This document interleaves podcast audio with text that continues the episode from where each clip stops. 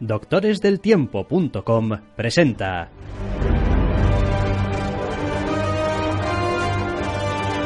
Entre cómics.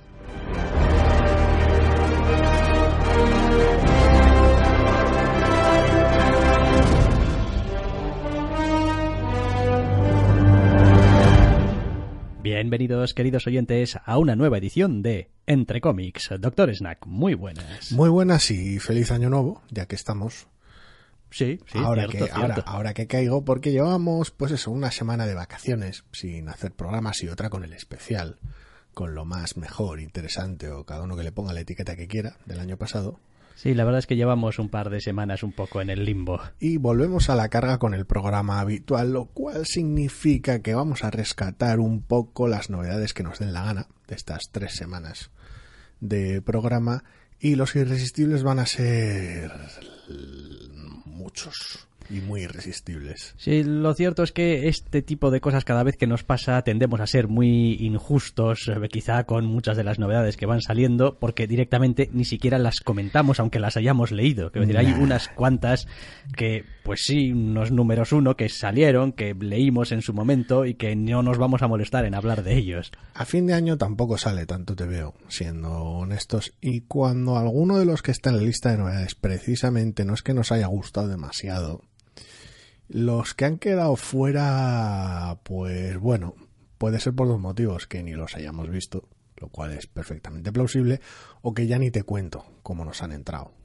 Bueno, de todas formas, por eh, empezar con algo de terreno más o menos conocido y también un poco polémico seguramente, vamos a empezar hablando de esto que para nosotros es, o lo estamos tratando como si fuese un evento de los de las grandes editoriales, ni más ni menos que Doomsday Clock número 2 de Geoff Jones, Gary Frank y Brad Anderson al color que aquí, por cierto, también yo creo que vamos a empezar a, a dar también un aviso. No solemos hacer nunca eh, cambios, pero vamos a empezar a nombrar a todos los autores. Menos, menos cuando metemos una sección nueva Exacto, o cambiamos de qué va el programa. correcto. Con lo cual, pues a partir, demás, nunca. a partir de ahora veréis que cuando acreditamos a los autores vamos a intentar acreditarlos a Más- todos. más gente. Escritor, artista, colorista, Todos, entintador. todos no van a estar porque salvo que sea y especialmente relevante no creo que hablemos del editor. No, y es posible que, Que se nos escapen los rotulistas. que los rotulistas se nos escapen Pobres también. rotulistas.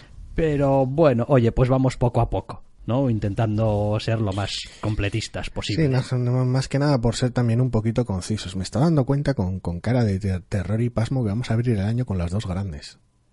Ajá. Y Estaba mirando la lista y no... bueno, no en vano son las dos grandes, digo yo que por sí, algo que se ganaron. el- que publican novedades a cascoporro. Y por Ya. lo tanto, pues, Eh, teniendo en cuenta cómo acabó el, el especial del año pasado. Sí, y un pequeño aviso Es también curioso. para todos aquellos que tengáis costumbre de mirar la descripción en iVoox o en el blog o donde sea de cuáles son los eh, títulos de los que vamos a hablar, por aquello de intentar evitar algunas eh, confusiones de E de escritor y E de entintador, etcétera, etcétera, acreditaremos a los autores en todo caso con la W de writer en inglés, con la A de artist en inglés y con la C de colorist. Hay también alguna I de Inker Y, ahí, de inker también. cuando lo hay. Exacto. Digo, porque si no, ya se, me iba a ver ya la primera vez diciendo, bueno, Esto de W que... esto. eh, No, y si no, poniendo eh, escritor, eh, bueno, guionista G, no, espera. Quiero decir, pues no, mira, lo ponemos así en inglés y fuera. Bueno, eso es por las costumbres del catálogo previous y de demás, que normalmente es como lo citan. Sí, nos, va, A, nos va a ahorrar. CA en el caso de Cover Artist y Nos uno, va a coge, ahorrar. uno coge vicios y es lo que hay. Bueno, llevamos casi cuatro minutos y aquí no hemos empezado a hablar del asunto. Así que quiero decir, vale que es principio de año y vamos lentos y vale que yo estoy muy espeso, pero hay que empezar a darle Ay, vida la a esto, gripe, ¿eh? la gripe. La gripe y el silencio, macho. Empezamos a hablar de esto. Doomsday Clock número 2. Decía Geoff Jones, Gary Frank, Brad Anderson, el número 2. Bien, pero, pero un poco pajas también. Que a ver, que no es ninguna sorpresa que este evento sea un poco pajas, pero, pero sobre todo el final del, del número es, es bastante pajas. Lo cierto es que sí. Lo cierto es que yo en este segundo número sí que le he cogido un poquito más aire de fanfiction a esto. Eh, empieza a ser Claro, esto es normal. Conforme se vaya desarrollando la historia, pues vamos a tener cada vez más vibraciones de esto es un poco pajerillo y esto es un poco. A ver, que es Geoff Jones. Nos lo conocemos, muchas veces nos gusta. Y teniendo en cuenta que es él y que la naturaleza de la obra es la que es, que le quedase fanservicero, pajero, extremadamente referencial, o cada uno que use la expresión que le parezca, eh, endogámico también, si, si, si gusta de ello, era inevitable, casi casi, o, o, muy difícil de evitar, y casi parte de la gracia es ver qué hace Geoff Jones guionizando esto en general. Es como, bueno, ¿qué, qué idea tenías para esto? ¿Y por qué le han, le han dado luz verde? Y que lo explique. Porque bueno, el resto pues es Gary Frank siendo Gary Frank. Una vez más nos encontramos con un TVO donde la presentación formal de la obra recuerda terrible inevitablemente a la obra original, por lo tanto, pues que cada uno lo entienda como quiera, sigue siendo un homenaje, no es simplemente ajustarse a un formato que ya existía para intentar darle continuidad, no es un, pues eso, pajerismo extremo porque tal y cual se regodea en fijándose solamente en lo formal y no en el, bueno, que cada uno lo interprete como quiera. Lo cierto es que el TVO a grandes rasgos sigue teniendo algunas ideas bastante interesantes, no deja de tener algunos sucedidos, por decirlo así, también graciosos y que, bueno, pues prevén que la historia va a ir complicándose cada vez más, pero a mí sí que me parece que ha cogido ya para ahora, para este segundo número, una clara dirección de, bueno, a pesar de todo, esto es una obra superheroica.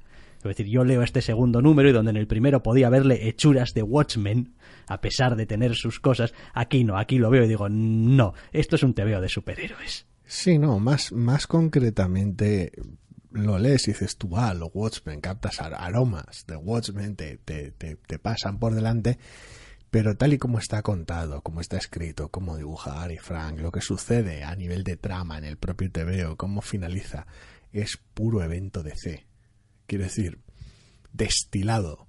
Cambia la galería de personajes que intervienen y algún pequeño gesto, guiño, eh, estructura formal, pero es puro evento de C, de cabo a rabo, de vamos, de principio a fin. Y eso no es que lo haga de peor, realmente lo hace más gracioso, más curioso, más llamativo, porque como le entre o no este TVO de una u otra manera, a cada uno va a ser muy complicado, porque no, yo quería una secuela como tal, lo cual pues ya tiene otra, otra serie, otra amplia serie de complicaciones por su propio. No, yo quería un evento distinto que no tuviera nada que ver con Watchmen y fuera un evento de C puro y duro, allá cada cual. Esto está un poco en el medio entre el homenaje y el fanservice, entre el uso más o menos legítimo de unos personajes y la prostitución de otros. Eh, es una cuerda floja bastante loca que Jeff Jones ha decidido abrazar a su manera. Es como, mira, yo voy a hacer mi TVO, lo voy a hacer a mi manera.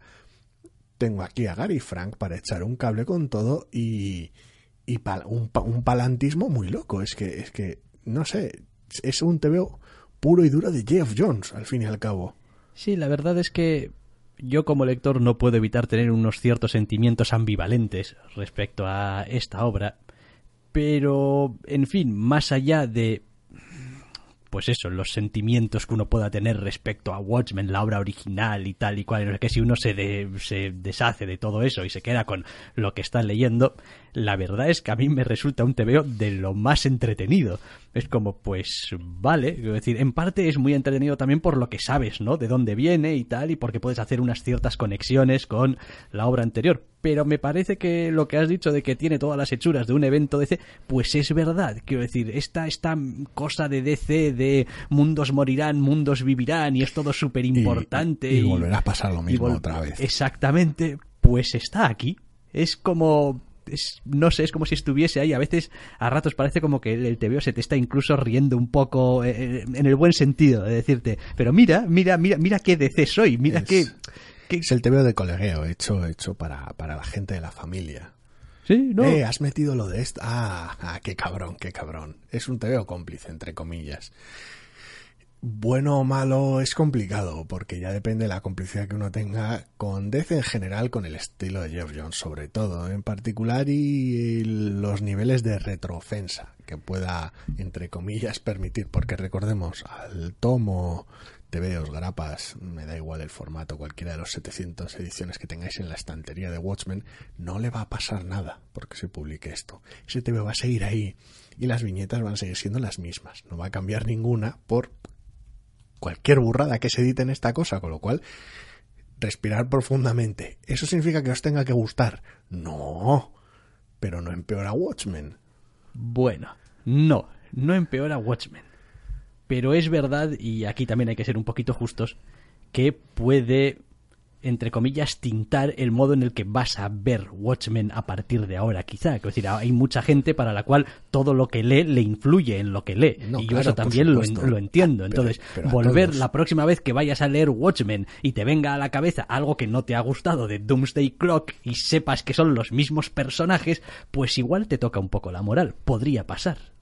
Si, si, si llegas hasta ese punto y si más o menos te conoces que hasta, hasta ese punto, el consejo sería no haberlo leído. Sí, sí, claro. En general, pero eh, lo cierto es que no es la primera vez que se publica un producto aledaño por aquello de todo lo que salió de Before Watchmen en su momento y yo me he quedado tal cual. O sea, no, yo no les hice ni caso. O sea, es, eso también es una actitud, una actitud que, que colabora con ello. Pero... Es decir, me da absolutamente igual lo que pasase antes de Watchmen. No, pero son muy buenos tebeos. Bueno, bien. Unos sí, otros no. Quiero decir, quizá tolero mucho mejor esto que se está haciendo ahora, donde veo que a pesar de. El después. Todo, a pesar de todo, es otra cosa. Que hay una intencionalidad aquí muy. Eh, muy de fuera, muy, muy, muy traída, muy metida con calzador, entre comillas, eh, en, el, en el TVO, con la que puedo vivir. Es como veo de dónde viene este TVO y a dónde va, y pues eh, veo cuáles son las razones y veo que puede tener unos ciertos intereses y tal y cual, y bueno, vamos a ver. ¿no? Es, es más casi casi vamos a ver si te pegas la leche o no, ¿no? A ver hasta dónde vamos. Bueno, a ver, es un TVO que, que utiliza, utiliza Watchmen como una herramienta distinta, como coge personajes y las situaciones de aquel TVO y las usa posteriori en su movida, pura y duramente. Aquello de Before Watchmen, pues por su ya propia cualidad de precuela tiene, a ver, no voy a decir que tenga fan integrador, pero bueno, sí que pretende formar parte de alguna manera de la obra original y tiene ese aspecto que podría ser visto por algunos, yo no, a mí me daba igual, como, como intrusivo que conste, que conste que para mí uno, todavía con dos números de 12, argumentalmente todavía no hemos visto por dónde va a ir esto. que sí, hemos visto algunos apuntes, pero eh, vamos. es otra de las pegas, pero bueno. Eh, bueno, pero es normal, quiero decir, son, son 12 números, hemos leído dos, pues estas cosas pueden pasar. Quiero decir, con dos números del Watchmen original, pues, pues llegas hasta donde llegas también. Sí, sí, sí. No, yo lo, que digo, que ver. lo de los 12 números y la pega no lo digo porque solo llevemos dos y sepamos poco. Digo la pega porque vayan a ser 12, porque tengo la sensación inevitable de que va a haber paja aquí, pero a casco por va a haber relleno y, da, y dar vueltismo hasta reventar. Ojalá me equivoque. Pero, uff, 12 números. Jeff Jones y Gary Frank. Y después lo que decía, que, que creo que el tono invariable e inevitablemente en el momento en el que empiezas a mezclar cosas ya cambia, porque es por lo que eh, digo que no me importa tanto este Doomsday Clock y los personajes de porque hay una cierta, quiero decir, en el momento en el que pones en el mismo TVO a, eh, pues no sé, el hombre invisible y al Dr. Jekyll y Mr. Hyde, tienes que entender que en cierto modo pues están ninguna de las eso es, eso es están coexistiendo en una especie de constructo que te has sacado de la boina no entonces eh, cuando aquí hay cosas de unos sitios y de otros que pueden aparecer o convivir o mezclarse o lo que sea pues ese, eso es ese tinte de what y sirve más para separar más fácil esta obra de la original, no lo sé, no lo sé. Yo desde luego la leo como, uh, Jeff Jones, una de sus chifladuras y, y ya está. Y por ahora pues aunque en algunos momentos es pesado, en algunos momentos es irrelevante y en otros es súper pajero, pues mm, por ahora me estoy divirtiendo. No sé si realmente voy a aguantar la compostura 12 números.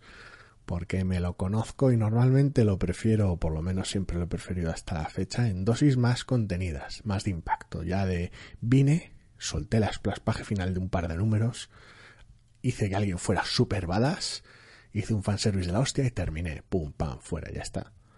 No sé. Y bueno, supongo que a estas alturas también cualquiera que haya tenido interés en leérselo o que haya tenido interés en mirar qué es lo que se ha dicho del número, pues también sabrá de ciertas cosas argumentales y tal y cual de este número y tal y cual. Y no sé si es una de esas cosas que parte Internet en dos, como le gustaba decir a Joe Quesada en su momento, Todo el rato. y tal, o, o no, pero bueno, es verdad que está ahí y supongo pues que ha generado sus ciertos comentarios Todo en llamas. y tal y cual, y polemiquitas, y que en fin, un poco de andar por casa también. Yo ¿eh? me, yo me he encogido muy fuerte de hombros ante, ante el momento al que creo que te refieres. Sí. Como, pues, Sí, no, pues- yo también. Pues, pues vale, pues ok. Es pues como que bueno. decir, creía que había quedado suficientemente claro que aquí había barra libre. Es como, no, no sé qué, qué, cuál es la supuesta sorpresa o el, o el shock. O... Sé que pretendes sorpresa, Geoff Jones, porque esto pasa en la última página y, oh, ah, oh, pero... Y- y eres pero es que Jones. Estoy, que estoy curado de espantos ya, me parece. Sí, bastante, bastante Pero curado de espanto.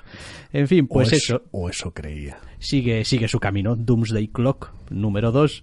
Como decíamos, de Geoff Jones, Gary Frank y Brad Anderson para DC. Aunque bueno, para curarse de espanto uno tendría que estar vacunado contra Dark Knights Metal. De evento en evento y tiro de evento porque en evento y tiro porque me toca. Madre mía, en realidad, no sé, Dark Knights Metal no debería haber ido antes por aquello del orden alfabético. Muy tarde. Y se publicó hace dos semanas y el Doomsday Clock hace una. pero- Es verdad, con lo cual pues va más atrás. Bueno, Dark Knights Metal, número 4. Ya Sí, está aquí. Fuck, fuck the rules, lo que sea. Sí. Scott Snyder, Greg Capullo dibujando. Sí. eh, de Jonathan Glapion y color de Francisco Plasencia. Para DC. Ay, ay, que, a ver, hace, si hubiéramos grabado el programa hace tres semanas sería diplomático. Si Mm. hubiéramos, bueno, hace dos semanas, si hubiéramos grabado la, la semana pasada con solo una de retraso, intentaría establecer la distancia. Ahora, a- en- en- hasta, hasta donde soy capaz o quiero realmente. Vale. Ahora, semanas después, habiéndolo releído para refrescar, porque me habré hecho eso, en fin, habiéndolo releído para refrescar, Refrescar, el te- dice, un poco enfangar, quieres decir. el TVO, mi, mi review así corta, para aquellos que no quieran escucharme mucho rato, es menuda brasaca, muchacho. Madre mía. Es que correcto, menuda brasaca de TVO. Es decir, solamente la primera página del TVO me dan ganas de estrangularme. No estrangular a alguien, no, estrangularme yo. Porque entre la brasaca que suelta del muro de texto y la maldita tipografía que se utiliza para. Pues, pues eso, pues para el texto, es como, oye tío, o sea, quiero decir, se supone que tienes que hacerme las cosas fáciles. Violencia autocontenida para con uno mismo. Y se supone que tienes que hacérmelo fácil y en vez de eso, me, me- me estás Bueno, es, es, es efectos prácticos una página de recap, pero también es parte del TVO y Eh, también ¿Por hay qué otros. está en el TVO? Es una Está página bien, de porque recap. tienes una página de recap narrativa que al mismo tiempo tiene captions alrededor, porque necesitas ladrillo extra.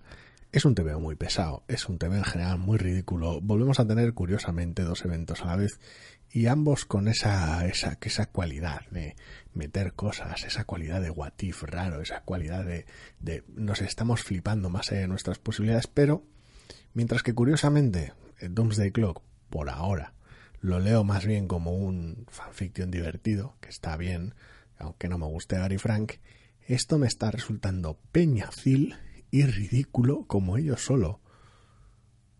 A ver, este TVO ya en números anteriores sucedía, pero en este TVO es especialmente dañino. Sufres de el, el, el cuentacuentos, el, el, la voz en off, el, plot device, el asunto este que te está contando lo que está pasando, el... ¿Por qué no me dejas leer el TVO en vez de estar dándome la brasa todo el rato? Es un poco, es- yo lo estaba leyendo y, y, eh, sobre todo la segunda vez me estaba atacando la, la sensación más rara del mundo porque hay momentos en los que se me antoja el peor TVO de Starling jamás creado, por decirlo de alguna Sí, manera. puedo entender lo que dices, sí. Hombre, también he visto ciertos, ciertos intentos de miradme qué Gaiman soy, pero sí, bueno, a ver, Pero no bueno, soy yo ya, el mayor pero ya- defensor de Neil. Gaiman, precisamente. No, no, en este programa norma, no, va, no, suele pasar. no somos muy amigos en general, no. pero madre mía, creo que le da patadas en la boca. Hombre, a ver, esto es un TV infame. O sea, yo creo que esto no es manera, quiero decir. El número de exposición creo que es un concepto que debería pasar a mejor vida en general. Pero viene salpimentado por mini peleitas para que sea más, no, no es más Porque, porque a veces hemos hablado de, bueno, una colección que empieza, a veces el número 2 tiene que dar el explicaciones. número de la brasa. Pero, joder, hasta los números 2 es que dan explicaciones, tienen que dar explicaciones bien. Esto es un número 4, es un número 4 que da explicaciones y además te da una brasa.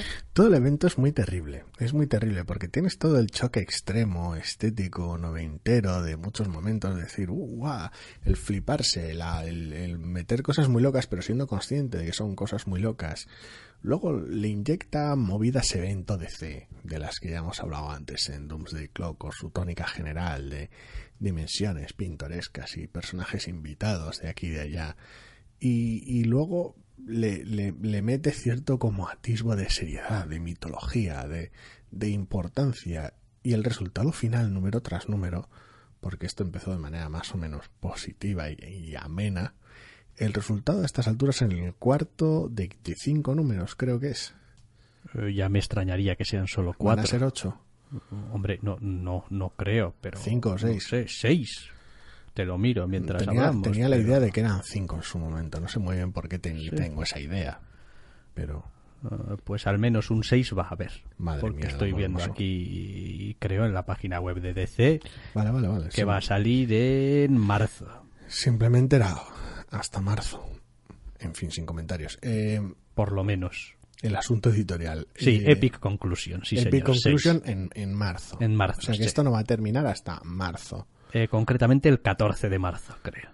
Madre mía, amor hermoso. En fin, eh, volviendo al TVO, la sensación a, a estas alturas del evento es de una fatiga terrible, porque ya no se trata de que de ese evento extremo, loco y más o menos noventero en algunos aspectos, ni tampoco es un evento interesante, ni tampoco es un evento que vaya de la mitología de Batman y de fliparse mucho con él.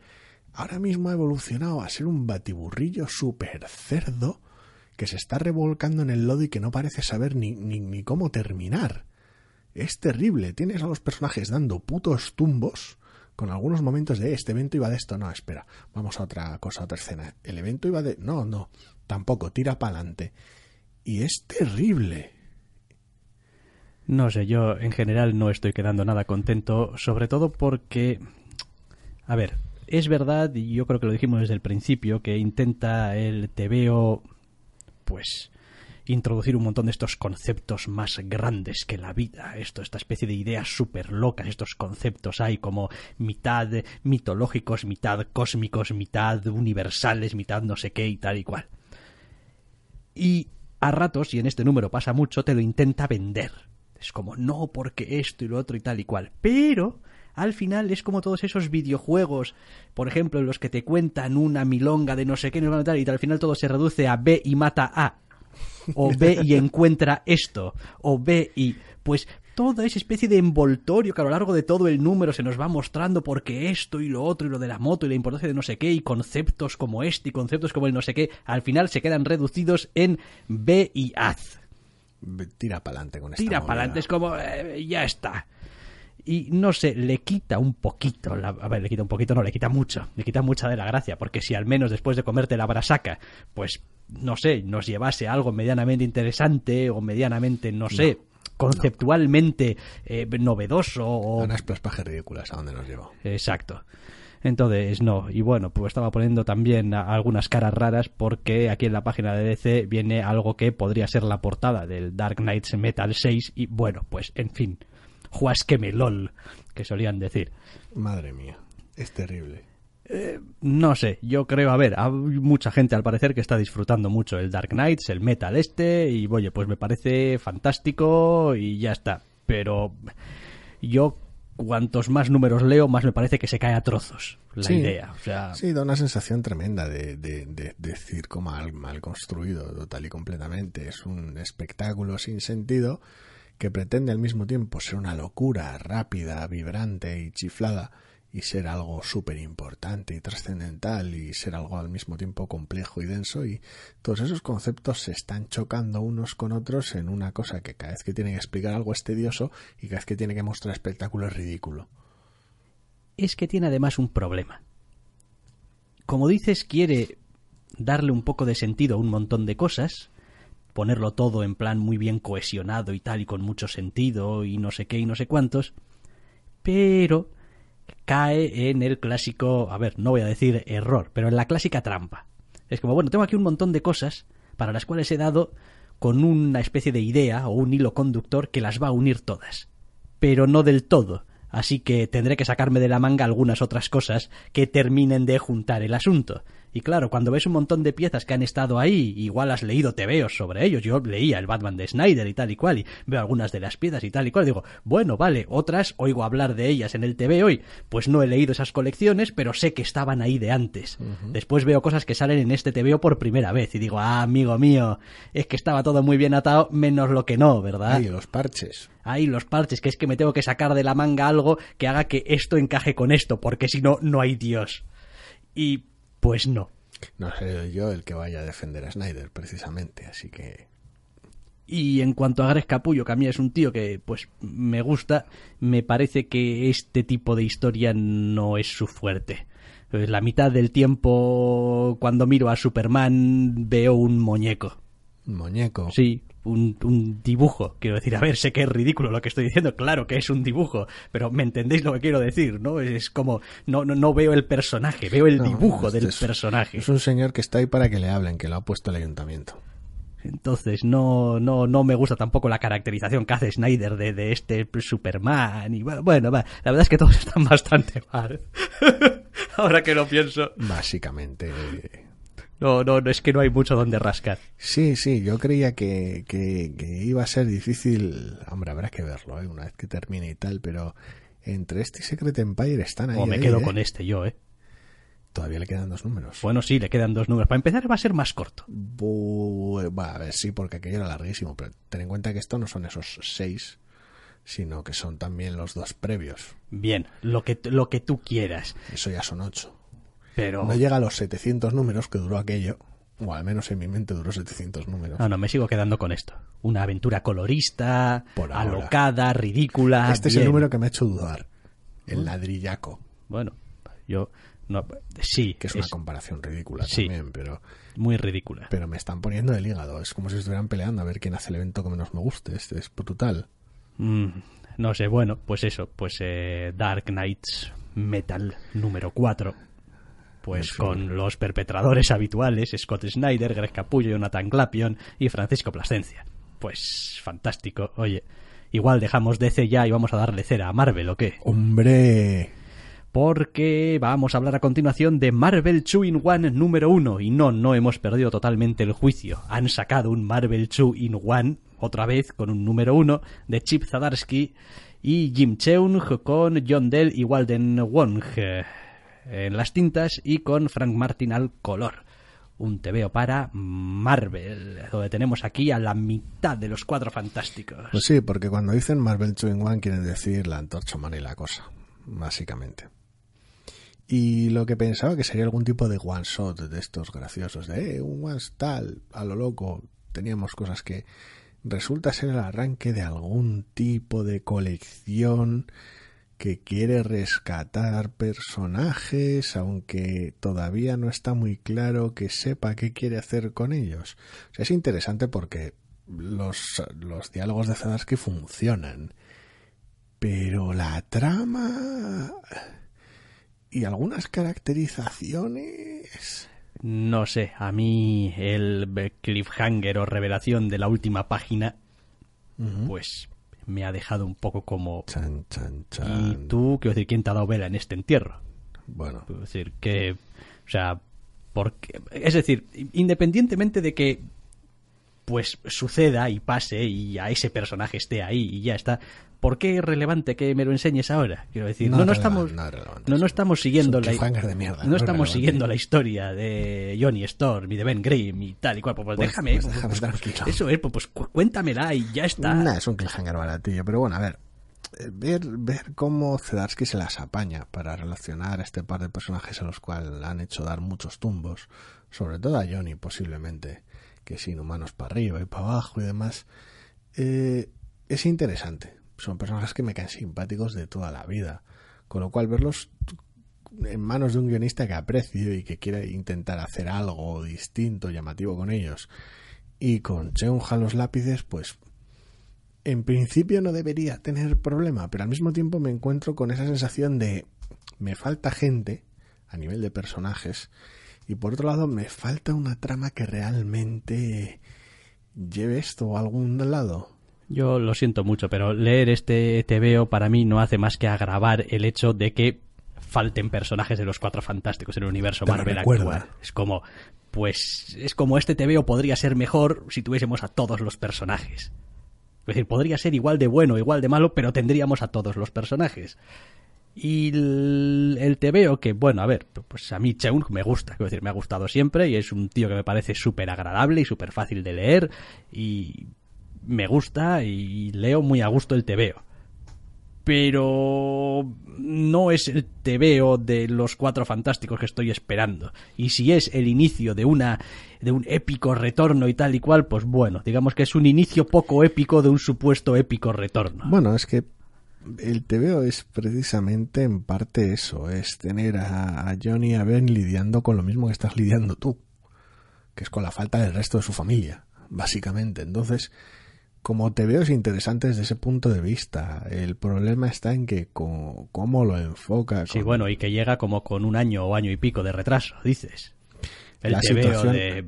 Es que ahí no están...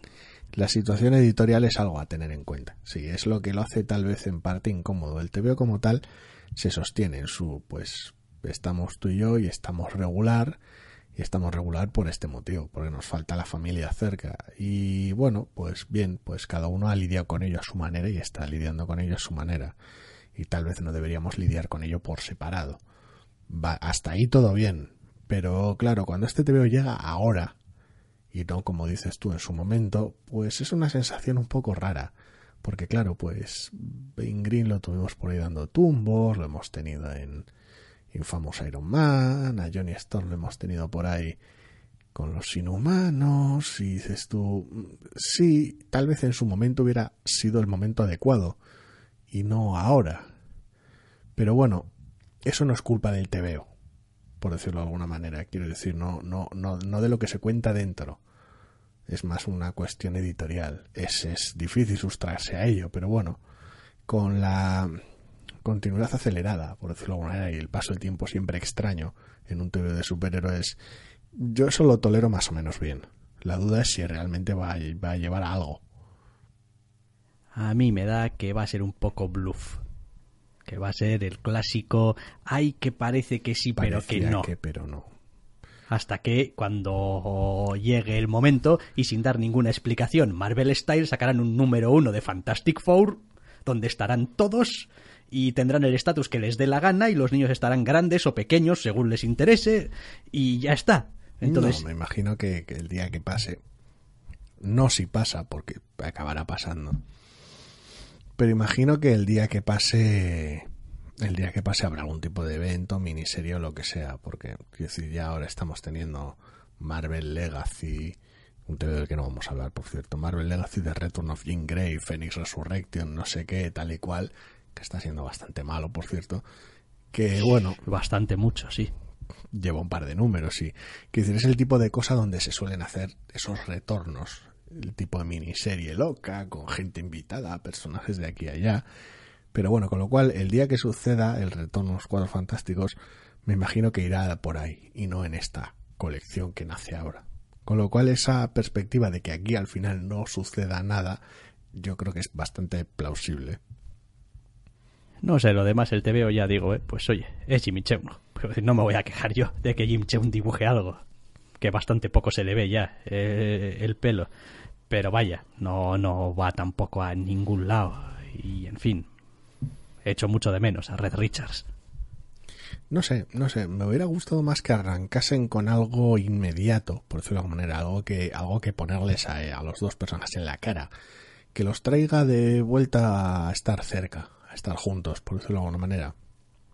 Pero, pero de golpe, de forma forzosa, problemática o lo que sea, por, por necesidad, entre comillas, y que una vez que se solucionase ese problema inmediato, ese puede cualquier tipo de aventura que pudiera tener repercusiones no para la trama de esta colección, después ya, una vez que se ha pasado la adrenalina y el golpe y el shock, decir, ay, que ahora que ya podemos pararnos a pensarlo se nos viene la casa encima porque nos falta la familia. Entonces sí, arrancar desde ahí directamente hace que el TVO ya arranque muy abajo y cualquier otro momento de aventurilla que tiene no parece fuera de lugar, por decirlo de alguna manera, queda muy raro, muy incómodo. No sé, eh, son personajes que me gustan, con lo cual estoy dispuesto a leer personajes que me gustan con un guionista que me gusta, con un dibujante que me gusta. Y es que, a ver, quiero decir, pero luego lo que sucede en el TVO no, no lo sostiene el concepto. Todavía es pronto. Bueno, ya veremos. Es pronto, no sabemos si esto es una limitada, si es una mini, si es una serie abierta, si es hasta que se canse el editor, hasta que se canse Jimmy Cheung. Un, un, poco de todo. Yo la verdad no lo sé, no lo sé. Tengo ahora mismo esta sensación de que el TVO podría ir en ambas direcciones. Es decir, podría pegar un salto muy interesante hacia arriba en un segundo o tercer número, porque empieza lento como Runaways, por ejemplo, o darse la estampada en el segundo número, ver que no hay, que va a seguir por la misma línea y que deje de leerlo. O sea, ahora mismo podría ir en, en las dos direcciones radicalmente a la misma velocidad, ¿eh? O sea que es, es realmente curioso. Bueno, pues veremos en qué acaba o en qué continúa con el tiempo, porque, bueno, no van a parar de sacarlo solamente porque no nos haya gustado demasiado el primer número. Vaya hombre. Vaya hombre, pues sí, es como funciona esto. Así que dejamos a los dos fantásticos, estos, en Marvel 2 in One, de Chip Zadarsky, Jim Cheung, John Daly Walden, Wong y Frank Martin. Y nos vamos a otro TVO de Marvel, Rise of the Black Panther número 1, de Evan Narcisse y Paul Renaud, con Stéphane Patro al color. Bueno, Patrogo, yo le he puesto así aire francés porque le veo muchas vocales en el apellido, Paitreau, pero no lo sé. Sí, yo creo que sí. Llamándose Petro, yo creo que no tengo ni idea. Soy Petro, probablemente. Soy malísimo con el francés. Eh, este te veo, yo reconozco que me ha derrotado. Podría ser. En su lectura. Pues ya llega un momento en el que eh, me, estás contando demasiadas cosas. Si quisiera una entrada demasiado texto. Si quisiera una entrada de la wiki sobre la historia del padre de Pantera Negra, miraría la wiki. Es un poco la, la review cabrona del TVO. Que es un poco de lo que va. Al menos por ahora, esta colección, miniserie o lo que sea, se centra en ello en, contar la, vida y obra del padre de Pantera Negra y sus aventuras como Pantera Negra.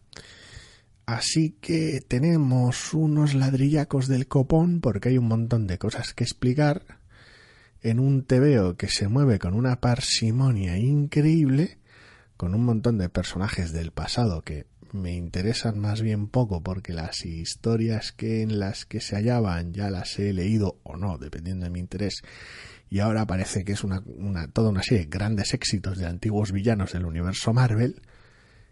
Y el TV en general me deja una sensación rarísima.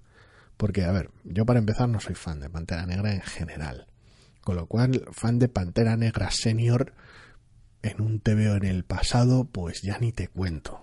¿Puedes hacerme el favor de comprobarme cuántas páginas tiene este TVO? Porque se me ha hecho... 23. 23. Las normales. Se me ha hecho pero, pero, inacabable. Es que es como eh, eh, una como una oración en pasiva continuamente, es como una historia contada pasivamente. el asunto, el asunto real es ese. Y pasó esto y pasó lo otro y no sé qué y lo de la moto y digo bueno vale, pero hay algo que vayan a hacer estos personajes que sea por cuenta propia o porque no está todo ya decidido y pasó esto y luego lo de la moto. Realmente no importa que no me guste Pantera Negra, o que no me importa que no, no tenga interés por esta precuela, o que, o que no sienta aprecio por arrebatos de retrocontinuidad variados. Todo eso es lo de menos, porque al final lo que me detona el TV en la cara es que sea un ladrillaco infumable. Quiero decir, es que es terrible, es terrible, es la orgía del caption, es explicar un montón de mierdas que no vienen al caso, que no tienen realmente peso, salvo que quieras realmente explicar tu guía de Wakanda, porque si esa es la intención del TVO, apaga y vámonos, no sé para qué estás haciendo un TVO en primera instancia. Y lo segundo, que si quieres contar una historia sobre el personaje como idea, cosa que hace el TVO de vez en cuando en algún arrebato, es mostrar quién es el personaje y qué es lo que hace, y no darme la brasa, como insisto, es que buena parte de ello es una entrada de Wikipedia. Quiero decir, y una semana después nació el, perdón, nació no, porque como bien has dicho, todo tiene que ser una, una oración pasiva. Dio a luz al príncipe Chala tal, tal, tal. Quiero decir, es que es, es que es, es que es un ladrillaco. Que decís vida y obras. A mí me parece que es el enfoque equivocado para un TVO de estas características. Quiero decir, puedes hacer una miniserie en la que cuentes aventuras del padre de Pantera Negra y pues me parece bien, no tengo nada en contra, pero no me cuentes, quiero decir, no, no me cuentes como una especie de cuento ilustrado, mitad cuento ilustrado, mitad te veo, todo en pasado. Eh, un montón de cosas una encima de la otra que, decir, en el momento en el que paso la página ya lo que he leído en la página anterior me empieza a importarme poco, porque es que tengo otro montón de información que, que asimilar acerca de pues, y hacían estas cosas y luego lo otro y después la ciudad era así, la historia era asao y el tal, digo, oye, que, que no puedo con todo, tío, o sea, dosifícame y no es capaz de dosificar. No, te lo suelta todo, ¡pum! y mira. También es fascinante porque buena parte de eso es buena, buena parte. Buena parte realmente no, la mayoría desde luego no, porque hay muchos y muchos son, son muy históricos, muy de entrada de, Wikipedia, que algunos, muchos de esos captions son, son redundantes, son, son, son terribles, es relleno puro. Es decir, lo que te cuentan ya lo están mostrando en la viñeta. Con lo cual, pues, se convierte en una cosa horrible. Y desde el principio del TVO, quiero decir, no es, no es algo que suceda después, una vez que entra en asunto, no, no. Desde el principio del TVO, toma, pum, esto en tu cara, aquí, voy a contarte lo que está sucediendo en la viñeta. Es como, no, ¿para qué? Ya está sucediendo en la viñeta. Sí, es, es, bastante fantástico porque, hombre, donde a veces quizá puede tener un poco más de sentido, otras veces eh, pierde completamente. O sea, quiero decir que a estas alturas tengamos que explicar a través de un montón de palabras lo cojonudo que es el Capitán América como ser humano, que es un tío, joder, es un tío guay, es un tío que mantiene sus promesas, es un tío íntegro, es un tío que, joder, en el que se puede confiar. Y decirme todo eso, aparte, a base de frases y frases y frases, porque era un tío en el que se podía confiar, y era un tío que jamás traicionaría la confianza de, y era un tío que digo, bueno, era tan cojonudo que... Eh, eh, que tal y digo, hombre, sí. Es terrible, y esa es la parte más ligera del TV y es el arranque que me hago una idea, o sea, me hago una idea de pues, más o menos de lo que, es. Que decir, si arranca así el TVO, ya os podéis imaginar cómo, cómo continúa. Catastrófico. Y después, pues uno de los romances con más texto de la historia, porque este me gusta, la otra me gusta, está bien claro que, que, que se gustan, pero vamos a llenarlo todo, tal, de esto y lo otro, y él... Es descorazonador, es descorazonador, porque a ver, cualquiera que haya escuchado este programa más, más, más de un par de veces sabe que somos bastante poco amigos del caption en general, pero quiero decir, por mucho que nos metamos con Remender por sus asuntos y demás, yo hacía realmente mucho tiempo que no veía un TVO con tanto caption para puto nada.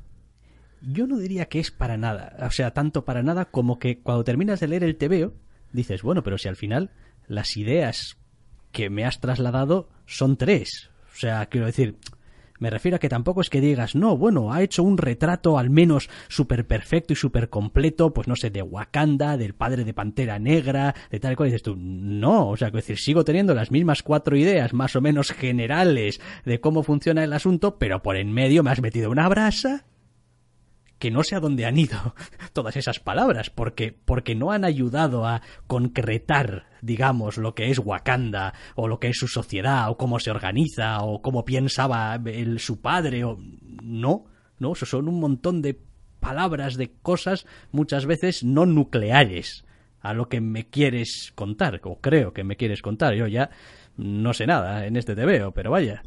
No sé, no sé, me deja una sensación muy rara y muy derrota. Quiero decir, ha habido un momento en el que me ha derrotado el TVO. Quiero decir, he estado como diciendo, oye, ¿cuántas páginas le queda a esto?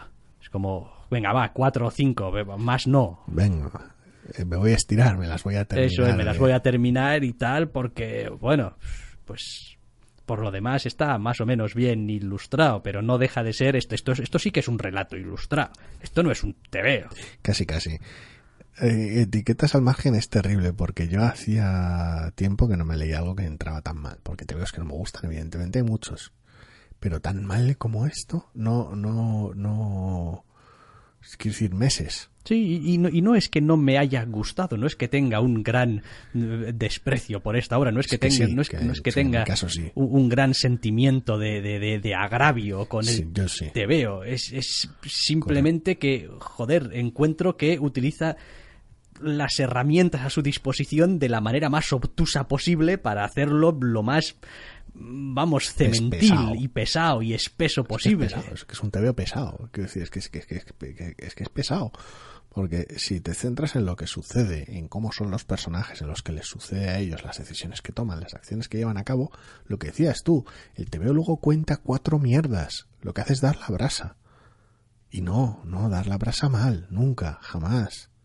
No, no, No creemos en dar la brasa. no, no des la brasa. Quiero decir, si me dices tú, no, pues vale, quiero que te entre muy bien toda una serie de, de- de asuntos de cómo funciona Wakanda a nivel mitológico social, político, al nivel que te dé la gana. En realidad, porque te quiero contar algo de Wakanda, ¿vale? Pues suéltalo, que sea, que sea importante, más corto, más largo, a través de los personajes o en un caption.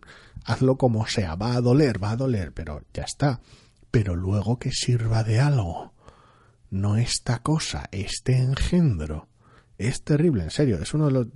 A ver, mejor o peor, es difícil ese tipo de aseveraciones, pero es el TVO que peor me ha sentado en muchísimo tiempo. Pero en muchísimo. Y hay TVOs que me gustan menos, pero que me haya entrado tan mal como este en meses. Ninguno. Horrible. No voy a añadir nada al respecto, creo que ya he dicho suficiente acerca de lo que pienso sobre este TVO. Eh, Como muy bien dices, yo he leído muchos TVOs que me han parecido más asquerosos que este TVO, pero que me haya costado más terminarlo de leer, mm, no.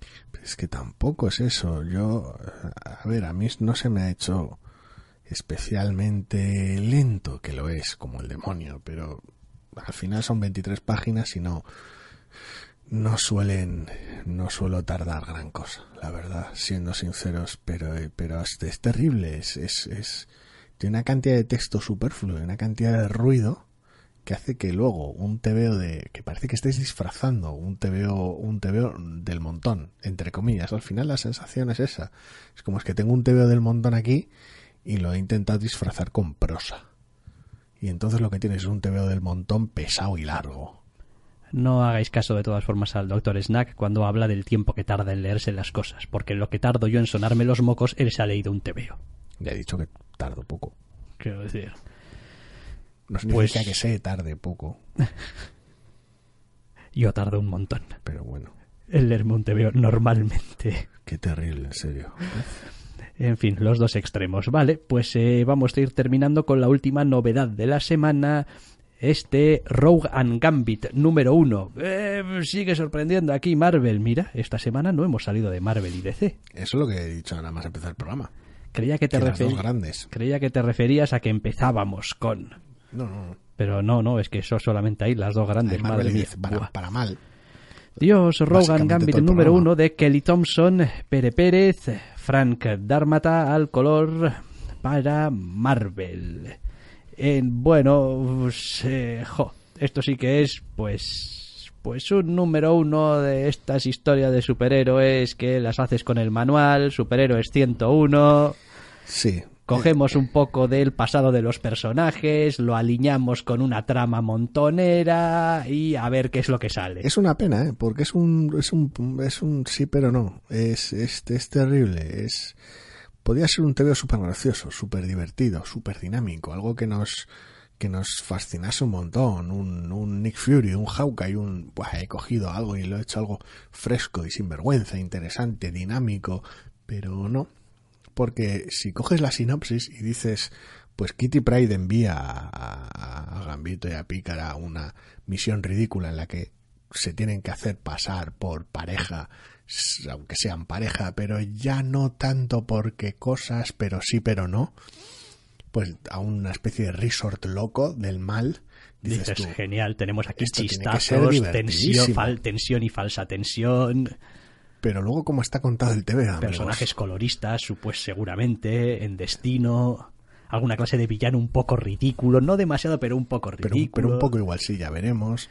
Y dices tú, pues este TV podría ser interesante, pero luego va y resulta que no. jo, es que está ejecutado como si fuese pues tu te veo montonero de superhéroes. Sí. Ya está, tu te veo medio de...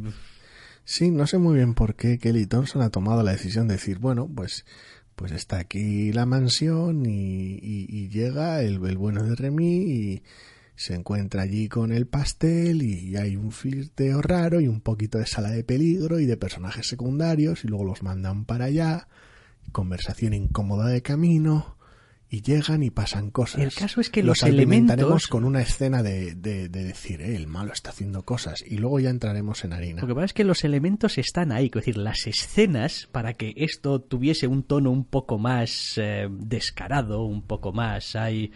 eh, están ahí, quiero decir, esto, no, pues Pero tienes el primer tampoco. acercamiento de la pareja, que sí que no, Sí, pero no. la conversación un poco forzada de te voy a mandar de misión y tal, quiero decir, pero le falta a la hora de la ejecución del guion realmente acentuar el tono. No, porque a ver, eh, se pierde luego en, en, en- en intrascendencias. Para que este TVO, para que esta trama, esta premisa, este lo que sea, llámalo como quieras, quedase redondo, quedase dinámico, quedase interesante y no quedase tan sobre todo no quedase tan formulaico, que quedase mejor o peor ya es ya habría que ejecutarlo, habría que hacerlo bien, pero para que no quedase tan del montón, tan tan indistinguible de otros TVOs, realmente lo que haría falta sería pasar la podadora. O sea, todas las, todas las, las, las vaguerías, los conformismos, las, las introducciones, las ciertas cosas que no son necesarias hay que cortar. ¿Cómo funcionaba Nick Furia? Uno de nuestros TV favoritos del año pasado. ¿Cómo funciona muchas, muchas veces Hawkeye? Que ya hablaremos de ello más tarde. ¿Cómo funciona Doctor Afro? Yo qué sé. Cualquier otro TV más o menos ligero y dinámico. A base de, de quitar paja, a base de tomar atajos, entre comillas. Y si se hace mal es una putada. Pero si se hace bien, el TVO queda como un relámpago. Es como una puñetera descarga. Sí, bueno, de hecho Kelly Thompson es la guionista de Hawkeye. Es que, es que ese, es- ese es parte del problema. Y, y- igual forma parte también de decir, bueno, no voy a hacer dos tebeos, entre comillas, con la misma fórmula o con el mismo tono y voy a Pero intentar... Hawkeye no es Nick Furia. Hawkeye tiene un montón de secundarios, se toma tiempo, quiero decir, es... A ver, no es, no es tampoco un TVO súper loco y súper... A ver, es, sí es una chifladura a nivel de trama, pero la ejecución es relativamente normal. Relativamente. No lo sé, no lo sé, porque el dibujo de Pere Pérez está ahí, tal vez es muy normalito, muy al uso, entre comillas, para un TVO de superhéroes. Pero bueno, al final es todo. Es que el color de Dharmata también es el de siempre. Pero claro, eso tiene que venir un poquito entre comillas de la colaboración. Decir, no, quiero hacer un TVO muy dinámico y muy loco, así que quiero que mi dibujo y mi color sean dinámicos y locos. Pero También te diré que creo que el, el, TVO no lo sostiene, no lo pide. el tebeo, mm, entre comillas, a pesar de lo formulaico que es y lo predecible, creo que me ha ido ganando más, me ha ido de menos a más, porque la primera página del tebeo me ha hecho torcer un poco el morro. Es relleno. Eh, después me he encontrado con otras cosas que, pues, pues tampoco es que me estuviesen haciendo, vamos, palpitar mi corazón de amor por el tebeo. Las primeras páginas es un... Es decir, una- Y después cuando empieza y entra con los protagonistas propiamente dichos, pues tampoco es que las primeras dos o tres páginas sean ningún dechado de, no, vamos, porque, Pues encanto. no porque prácticamente no los tienes interactuando hasta la página 10. Con lo cual poco a poco después me va ganando, incluido ese El final, el cliffhanger, Tiene un que, cliffhanger bueno. que tiene un cliffhanger bueno. Sorprendente, sorprendentemente. Que tiene un cliffhanger también un poco muy de Hawkeye, igual. Es decir, un cliffhanger de estos de pasas la página y... ¡Ah, pum. correcto! A ver, no lo sé, no lo sé, no, no, no. Yo creo que es una colección que me puede gustar, porque aunque los personajes no, no les tengo gran cariño, pero tampoco me disgustan. Es como, están ahí, sé, sé quiénes son, sé de qué palo van y sé que se puede contar una buena historia con ellos. A mí siempre me ha parecido que pareja con tiranteces Siempre da juego. siempre da juego. Es como a poco que le pongas un poquito de eh, cuidado, un poquito de encanto, un poquito de sal y un poquito de pimienta, al menos te va a quedar resultón. Que después igual las tramas no son Y gran el- cosa. Y el o- TVO, el, te- y el TVO resultó. Lo, eh, la problemática general con el TVO es esa, es el decir, ¿por qué tienes que tomarte todas estas? Es como si tuvieras casi un manual que cumplir a veces, una cuestión estilística, decir, bueno, vamos a empezar normal, sosegado, no asustemos a nadie. Y viniendo de una editorial que está visto que sí que hay TVOs que puedes empezar con más cara que espalda y no pasa nada, y, y funcionan, como te veo. A nivel de ventas ya habrá que verlo, cuál es el tipo de resultado que da una propuesta y otra. Pero a mí me da pena que no haya un poco más de osadía en este TVO. Los números futuros es posible que me gusten más, pero a este le falta ese extra de decir, y ahora esto. Tal vez es un ejemplo un poco raro, porque no entró ni mucho menos entre mis favoritos, pero al menos eh, la colección que tuvo Pájaro Burlón, no el año pasado, el anterior, eh, Chelsea Green creo que era, ahora mismo no caigo, eh, tenía ese, ese aspecto. Luego no me terminaba de encajar, pero tenía esa capacidad de hacer un poco lo que le daba la gana. Y aquí, aparentemente han hecho lo que le da la gana y, y lo que les ha dado la gana era empezar de manera normal y prudente. Es raro, porque luego el tío sí que se pone juguetón. Bueno, no sé, quizá tenga que ver también con el hecho de que estás jugando dentro del campo de los mutantes y tal y cual. Igual pues hay que ajustarse un poco a algunas cosas ahí dentro. No lo sé. Ya. A mí este, siempre- te veo, este te veo puede empezar con el viaje de avión. Sí, claro. No me puedo creer que Kitty nos haya Sí, mandado a ti y a mí en una misión y ya está. Y te ahorras prácticamente Pues medio como TVO. siete, ocho páginas. fácil. 7, 8, Kitty no aparece hasta la página 12. Eh, Perfectísimo, sí, mejor. Quiero decir, Sí, porque el pequeño interludio que nos meten ahí. pues, el, avión, el avión aparece en la 14. mm, que es en el momento en el que el TVO empieza a ser interesante. Ese es el nivel. Esto es todo este prefacio como intentando autojustificarse. Lo encuentro muy raro porque es un TVO que va a plantear una aventura muy chiflada, con mutantes carismáticos en una situación extravagante, y no, no creo que sea el tipo de TVO que necesite medio TVO previo para decir, eh, este personaje está aquí porque se ha dejado caer y este personaje estaba haciendo esto porque no me lo he sacado de la gorra y entonces acaban en esta situación, en esta misión porque se lo pide Kitty, no porque me haya inventado yo ninguna mierda. Es como, como pidiendo perdón de antemano. Es una sensación rarísima. Sí, que es un poco raro, sí. Pero bueno, ya te digo, ¿eh? A ver, luego el número 2 nos sacará de dudas y dirá, sí, este es el TVO que esperabais o queríais o os podría gustar con estos personajes y diré, correcto, me apunto, me subo. Ahora mismo solo podría serlo, pero no está claro, porque ha cometido algunos errores muy raros en el primer número. Bueno, pues eh, le seguiremos el eh, rastro y yo creo que vamos a entrar ya en el asunto de los irresistibles porque tenemos un carro de TVOs en esta sección y yo creo que mejor ponerse más pronto que tarde.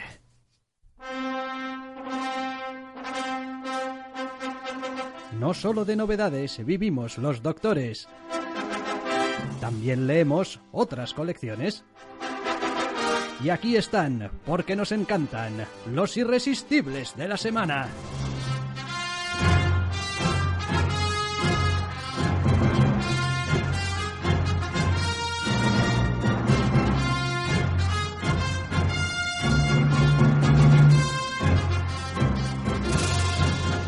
Pues qué es lo que pasa, que Star Wars está pegando fuerte y entonces pues a la venga nos sacamos aquí unas ¿Por qué cosas? ¿Por sí, qué cosas? Por, motivos. Como es un programa que reúne un poquito tres semanas de TVOs, la lista de irresistibles asciende hasta, acabo de contar, creo que 15. No, no, no, pero vamos a ir Así rapidito. que vamos ¿eh? a pasar un poco por encima porque Como la mayoría de ellos, si no todos, si todos, Ya están son hablados. viejos, son, la mayoría son viejos conocidos del programa. Ya están hablados.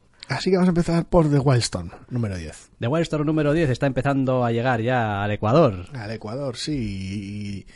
Y, y más o menos un poquito se me ha quedado la misma cara que hace dos números, por resumirlo así un poquito rápido. Eh, sigue siendo una colección muy loca, sigue siendo una colección que más allá de el viejo bastardo jugando a sus cosas, no está muy claro a dónde va, pero sigue introduciendo conceptos, dudas sobre y este personaje que pinta aquí se aclaran un poco, pero al mismo tiempo presenta nuevos viejos personajes en este número 10. Que, que te los veas venir casi es parte de la gracia. De este no será, ah, pues sí. Y bueno, pues tiene su, en- tiene su encanto y es una colección con la que me lo estoy pasando en grande. Vale, The Wildstorm número 10. También teníamos hace un par de semanas Copperhead número 17. También conocido como el número del susto, Sí, porque terminaba con un to be concluded y hasta que nos dejamos caer por el Twitter del guionista, no, claro, no, to be concluded del arco argumental, no el TVO. Ah, ah, pues eso ponlo claramente. Joder, madre mía. No nos des esos sustos, porque en Copperhead seguimos teniendo a la sheriff más durezas de todo el espacio oeste. En un, en un par de números que lleva recientemente, además especialmente drásticos, contando cosas de su pasado, eh, impactando fuerte con según qué acciones en el presente. Están siendo TVOs muy de shock, por decirlo de alguna manera, aunque no es una colección precisamente tímida. No, ni muchísimo menos. ¿Qué más teníamos? Eh, Doctor Strange, Doctor Strange número 383, toma numeraco gordo. También conocido como el número de las explicaciones sin explicaciones. Es como, oye, ¿y el doctor por qué está en esta situación después de no sé qué torneo? Pasó esto en el torneo. ¿Y por qué sucedió lo que sucedió? Es bueno. Mira qué interesante lo que está pasando ahora. Es un TV realmente divertido, pero es eso. Está desarrollando sus maquiavélicos planes de espacio y va a llevar tiempo ver cómo nos entra. Sí, creo que sí, creo que sí.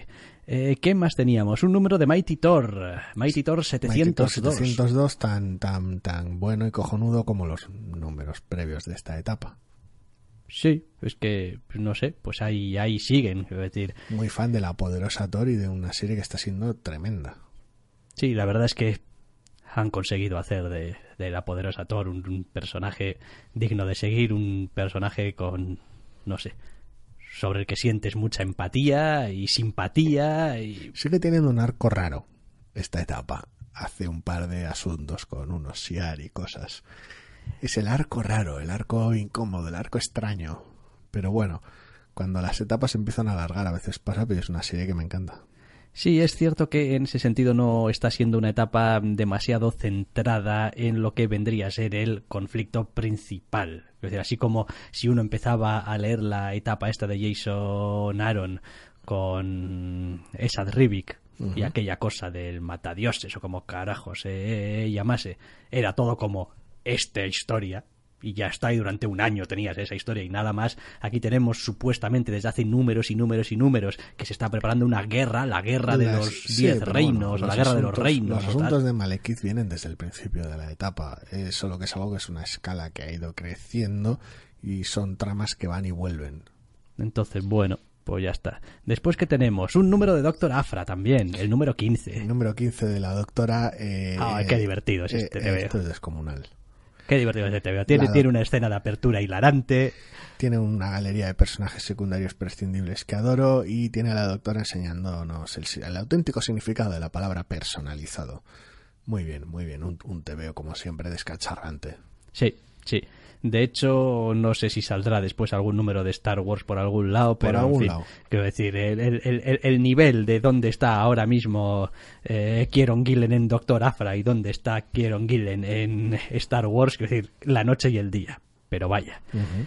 Eh, más, Batman número 37. El superhéroe tan cojonudo que es capaz de salir por duplicado en los imprescindibles. Bah, Batman. los irresistibles. Eh, Batman. Uh -huh. Bueno, pues, da igual. eh, Básicamente viene a ser lo mismo. Eh, Batman 37 es uno de los tebeos más bellos que he leído yo últimamente. Sí.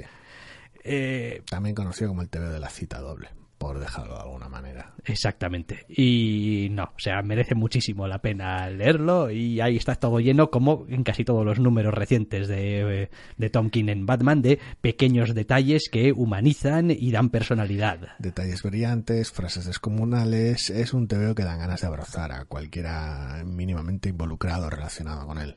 Es que no puedo creerme que llevemos ya 38 números de esta jodida colección Sí. y siga siendo tan buena. Exacto. Es, es increíble. Eh, por Hablando de cierto, TVOs increíbles. sí, Redlands número 5, que Sí. poquito a poco va haciendo números ya. Sí, es la colección de cada número una sorpresa que te rompe un poco y pues el número 5 no es una excepción. Este, te veo, quiero decir, Es el TVO de pasar cosas y de ir descubriendo cada vez más y más lo de lo que de qué cuerda va todo. Y muy bien, o sea, imprescindible. Toda- Este es terriblemente opaco, es terriblemente siniestro, pero es un TVO que adoro. Correcto, es siniestro como el solo y es opaco como el solo el cabrón, pero, pero qué bien contado está, qué, Sí. qué, qué atmósfera tiene, qué ambiente tiene, qué personajes tiene, qué ganas de seguir leyendo la jodida historia. Aunque bueno, a veces también está bien dejar un poquito de tiempo entre TVO y TVO porque, porque, Dios, es de atmósfera opresiva el cabrón.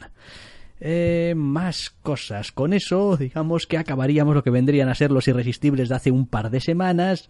Tendríamos que hablar ahora de los de la semana pasada, que por lo que estoy viendo creo que alguno, por no decir los dos, pues me los tengo saltados. Un par de ellos, los últimos, el año cerró con muy poquito TV y un par de ellos que se te colaron, por lo visto, fueron por un lado el número 15 de Jessica Jones, que si bien se diluye un poquito al final y mete un cliffhanger un poquito extravagante, tiene uno de los uno de esos arranques que nos gustan de manos de Bendis y, de, de, lo que era alias.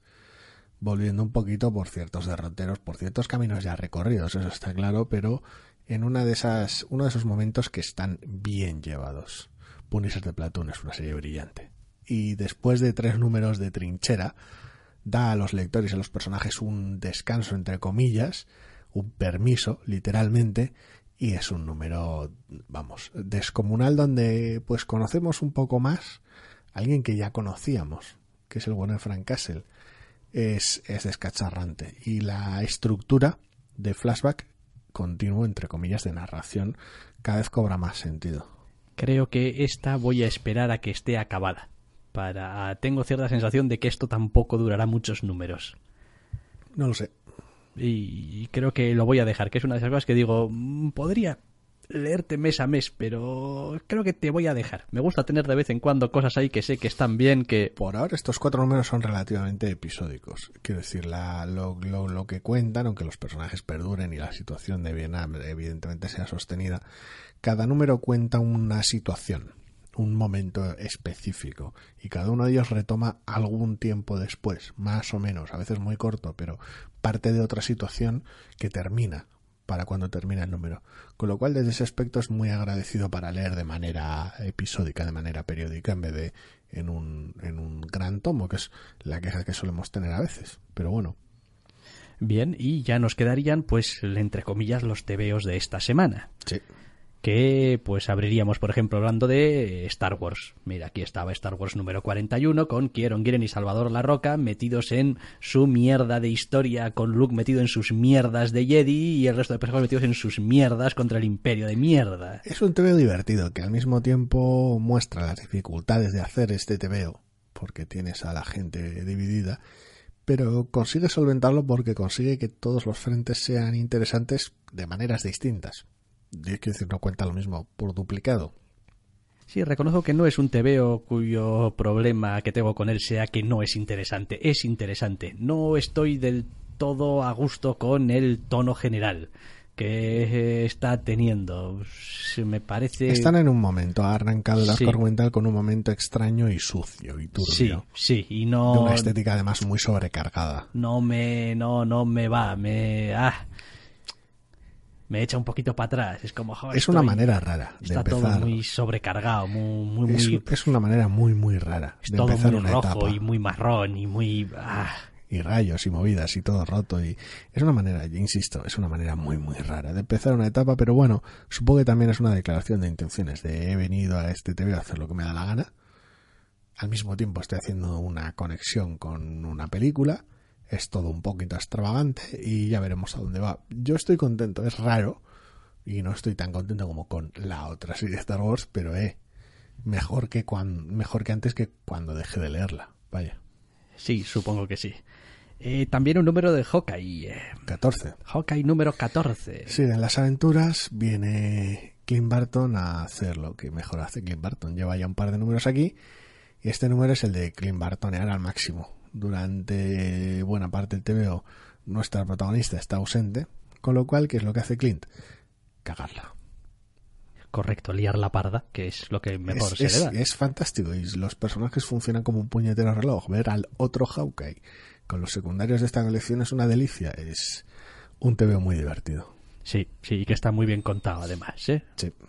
Vale, eh, otra vez Batman, Batman, porque. Batman otra ¡pum! vez. Batman otra vez. Esto, esto es la pera. Batman número 38 en una historia autoconclusiva. Sí, por eso decíamos que éramos 38 números de Batman contentos. Sí, eh, autoconclusiva en el sentido, vamos, quiero decir, más, más Ya está. total de la palabra. Empieza, acaba y bueno, pues luego es como todo. Esto es un universo compartido y los personajes siguen existiendo y quizá en algún momento algo de lo que se cuenta Sí, aquí. En este caso tenemos lápices y tintas de Travis Moore para pues un número unitario. Y Santas Pascuas, oye, Que luego se hace algo con los personajes mostrados aquí, pues ya veremos. Pero en principio es simplemente un número que funciona muy bien porque al margen de la historia que cuenta y el interés que se pueda tener en ella, que es Batman solucionando una movida, que bueno, pues está bien, tiene una de las señas de identidad de la etapa, que es mucho Bruce Wayne en tu Batman, en este caso casi en desmesura por la propia naturaleza del número, y al mismo tiempo incorpora la nueva situación de Batman, porque Batman no está tan solo como en otras ocasiones, con lo cual, incluso siendo un número unitario que se puede leer suelto, al mismo tiempo forma parte integral e interesante de esta etapa. Sí, me resulta sorprendente de todas formas lo a ver, supongo que voluntariamente metódico que ha sido, aunque no nos diésemos cuenta a veces en cómo ha ido contando Tom King la gran relación de esta etapa entre personajes, de manera que cuando te encuentras una escena que no va más allá de cuatro viñetas en este TVO te parezca lo más natural, del mundo. Mm. Dices tú, madre mía, quiero decir, ahora coge el contexto, coge realmente lo que está pasando y di, esto es natural. Bueno, esto no, a ver, pues no es natural, es natural eh, porque te lo están contando así y todo encaja y tal y cual, pero esto lo cuentas hace tres años en un TVO de Batman y es como, pero ¿qué me estás contando? Si alguien tiene dudas de si Tom King puede hacer algo más largo, de 12 números, aquí lleva más del triple. Y es una maravilla. Pues sí, para mí al menos sí. Eh, otro TVO. Hablando de maravillas. Otro fuera de serie. Extremity, número 10. Si hablábamos antes de que cada número de Redlands es una bofetada, esta no se queda corta. Hemos de decir de todas formas que todo lo bueno tiene un final. Y Extremity se acerca a su final. No. Porque al final en el correo dicen que van a ser 12 números y que aquí ya quiero decir, no se están guardando nada y que esto ya es, quiero decir, esto es el bim bam boom definitivo y aquí las cosas se van a liar y se van a liar pardas y que los autores, evidentemente, como pues todos los autores con buen criterio dicen que prefieren acabar el asunto cuando está en su jodido apogeo antes que alargarlo y alargarlo y alargarlo. Entonces, que esta es la historia, que le queda un par de números y que esto va a ser Extremity. Vaya que no es poco. Que ya me extrañaría que quedando solamente dos números esto acabase en gran decepción o... creo que, vamos, está preparado, preparándose ya para, pues eso, el gran badaboom del final. Sí, ¿no? No me lo he inventado, ¿no? No lo sé, lo estoy buscando. ¿Lo estás buscando? sí, pues solo quedan dos números. Solo quedan dos números. Madre mía. Eh, a ver, es una colección de la que dudábamos de su longevidad desde el principio. Es decir, bueno, sí, esta historia de venganza sí, pero ¿cuánto puede, puede durar esto? Y mucho nos sorprendió, ya lo hablamos en el especial de 2017, decir, joder, lo que ha dado de sí esta maravilla y lo de pedazo de TV que espero. Evidentemente, con muy buen criterio, el equipo ha decidido que son 12 y eh, si los dos números que restan son tan buenos como los 10 anteriores, y no hay en principio motivo alguno para dudar teniendo en cuenta la que desata este número 10, perfecto. Maravilla. Y si yo fuese un eh, editor eh, español, estaría ahora mismo, vamos, con el teléfono ardiendo, marcando, marcándolo, diciendo quiero sacar un preciosísimo tomo o dos, porque bueno, igual 12 números para un tomo, eh, un, dos tomos preciosísimos en este año 2018. Lo, dejas como tal o traduces el título? Y si es así, ¿cómo? No, no, esto lo llamas Extremity. Sí y mantienes el logo y lo dejas con toda la crudeza del título, incluso la crudeza que le añade el tenerlo en inglés. No lo trozas como extremidad, ni como extremismo, ni, como extremitud, ni como extremismo, ni no, no, no. yo lo dejaría en me extremity. Ha la duda. porque, porque me parece que a ver, es, es más que nada a nivel anecdótico. Lo importante es que esto se edite y le llegue a la gente porque es un tebeazo. Sí, sí, sí, sí, sin duda. Y venga, va. Nos quedan un par. Hombre, un Número 19 de otra de las habituales, Paper Girls. Paper Girls. De Descomunal. Quiero decir, más personajes nuevos, algunos no tanto, porque en estas historias de viaje en el tiempo ya se sabe, y las interacciones son delirantes. Una de las problemáticas o puntos de tensión está aumentando entre las protagonistas, está siendo llevado de manera brillante y la chifladura de la trama sigue sucediendo alrededor con consecuencias para los personajes, con lo cual, aunque, insisto, la direccionalidad es de todo menos clara, yo sigo, sigue siendo un tema que estoy disfrutando como un enano. Y para acabar con esta etapa de los irresistibles, hoy Captain America 697, acercándose peligrosamente al número 700. También conocido como Capitán América, este número no es unitario. Eh, no, no, pero bueno. No, pero casi. Pero casi, efectivamente. Sí, al fin y al cabo, después de un par de números unitarios de Capitán América llega a sitios y hace las cosas que hay que hacerse porque pasó el Capitán América y de declarar tu misión claramente, este tercer número tiene otro poco más de eso y al mismo tiempo hace saltar un poquito la trama, sea la que sea, porque bueno, básicamente espera hasta el final para ello.